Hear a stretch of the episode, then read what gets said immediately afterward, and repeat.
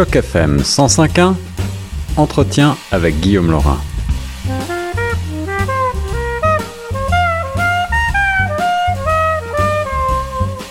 Bel après-midi sur les ondes de Choc FM 105.1. Aujourd'hui, dans l'émission, mon invité au bout du fil, c'est la nouvelle directrice générale de la Cité collégiale à Toronto, Madame euh, Hélène Grégoire, que j'ai le plaisir de rejoindre pour la découvrir et la faire découvrir à vous, chers auditeurs. Bonjour Hélène. Bonjour, c'est vraiment un plaisir d'avoir l'occasion d'échanger avec vous aujourd'hui. Merci de, m'avoir invité. Plaisir partagé. Euh, Hélène, on va parler bien entendu d'éducation en français euh, à Toronto, mais tout d'abord, euh, avant de commencer, quelques mots sur votre parcours peut-être personnel. Comment est-ce que vous êtes arrivé donc à prendre les rênes de la cité à Toronto? Oui, ben je suis, euh, je peux commencer peut-être par euh, mon origine. Je suis originaire de Shawinigan au Québec, mais ça fait 20 ans que je suis euh, à Toronto. D'accord. Je suis arrivée en 2002, et puis même encore plus longtemps que je suis dans le sud de l'Ontario parce que j'ai fait mon bac en développement international et ma maîtrise à l'université de Guelph au début des années 90, et puis je suis repartie un peu, mais je suis, j'ai fait mon doctorat entre autres aux États-Unis en, en éducation, et puis je suis revenue m'installer ici.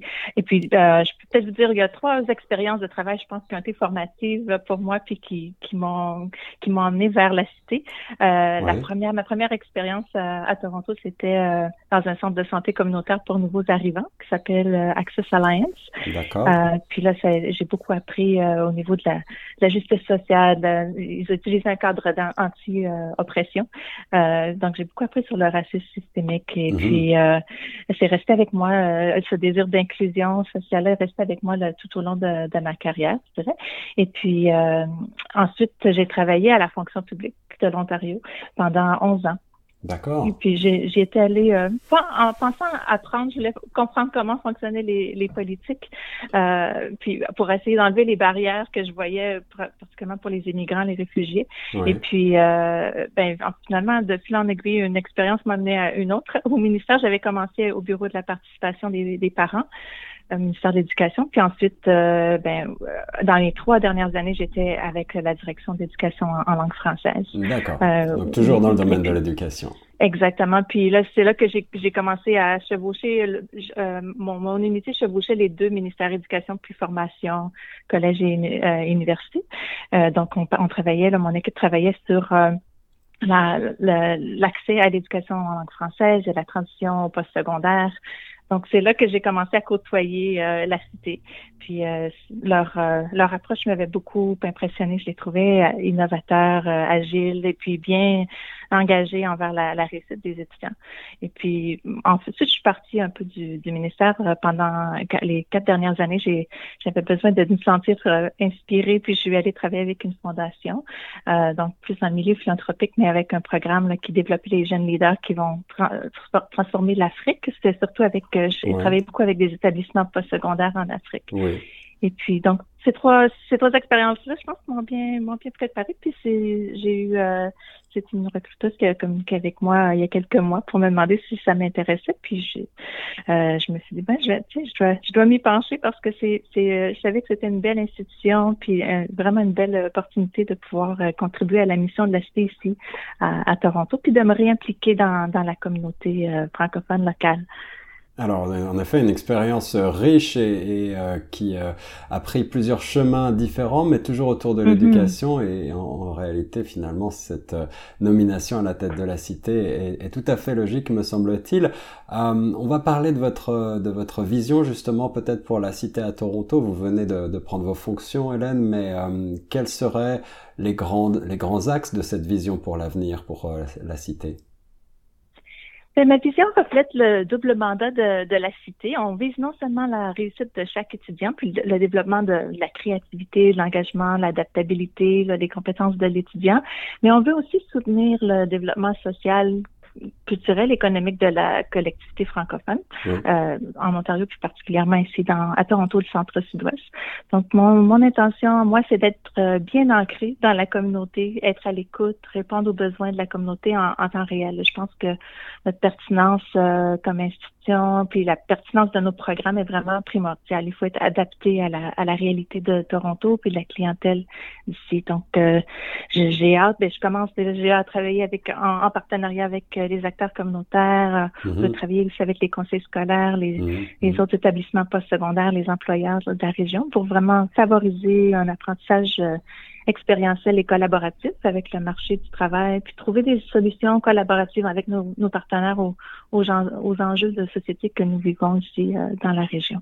Alors justement, on en a un tout petit peu parlé et on sort, euh, on l'espère, de cette période bien euh, complexe de la pandémie. Alors quels sont aujourd'hui les grands enjeux de l'éducation postsecondaire en langue française en Ontario d'après vous?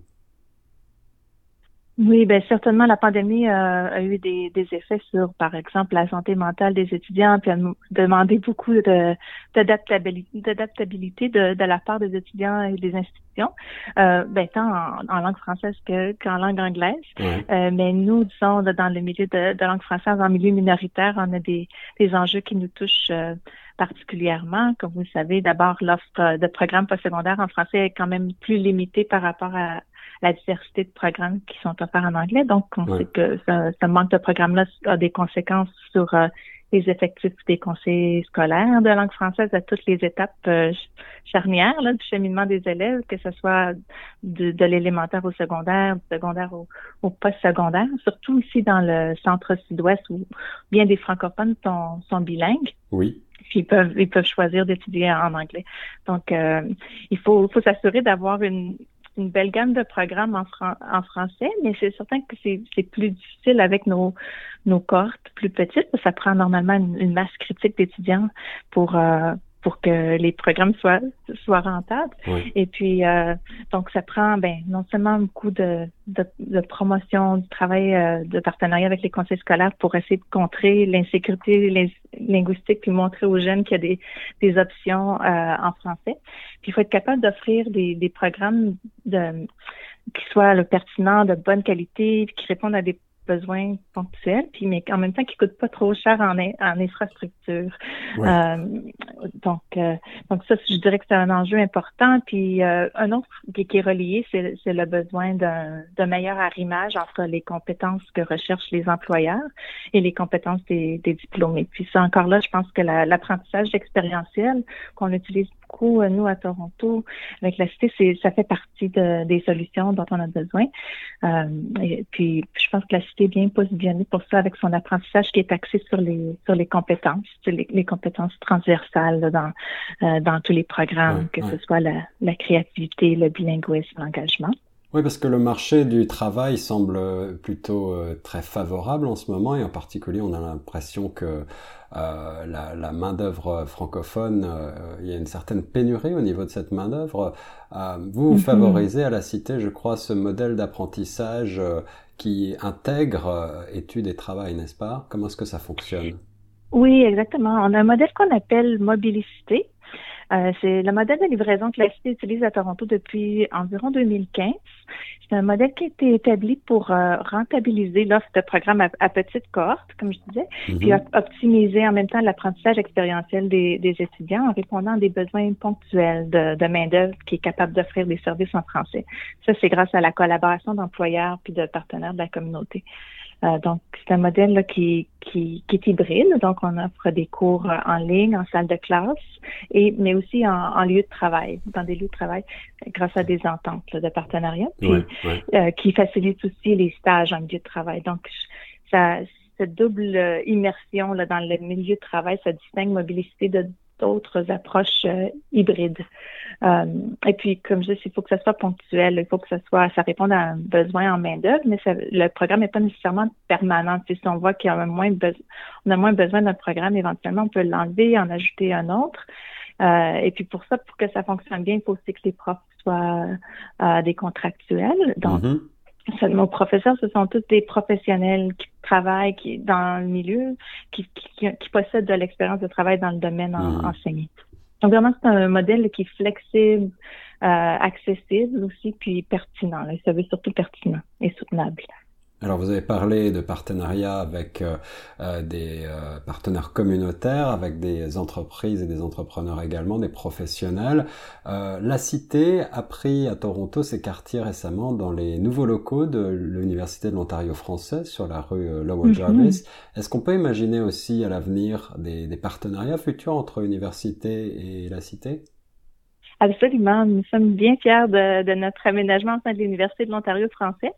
Euh, ça va permettre euh, définitivement de beaux partenariats. je pense que ça va ouvrir de, belles possibilités. Moi, d'ailleurs, euh, quand je travaillais au ministère de, l'Éducation puis la formation des collèges et des, universités, j'ai participé à l'établissement de l'Université de l'Ontario mmh. français. Ça faisait partie de, du travail de mon équipe. Alors, suis particulièrement heureuse de, m'y joindre maintenant.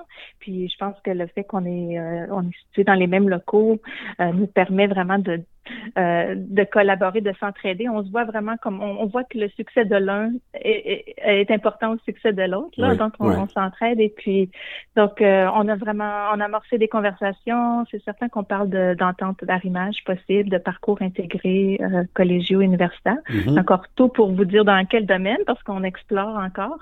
Mais mais c'est certain qu'on veut co-créer des programmes qui vont répondre aux besoins de la de la communauté. Alors pour terminer, Hélène, justement, euh, pour euh, celles et ceux qui nous écoutent et qui euh, pensent à prendre ou reprendre des études en français à Toronto, quels sont les, les programmes phares pour la rentrée?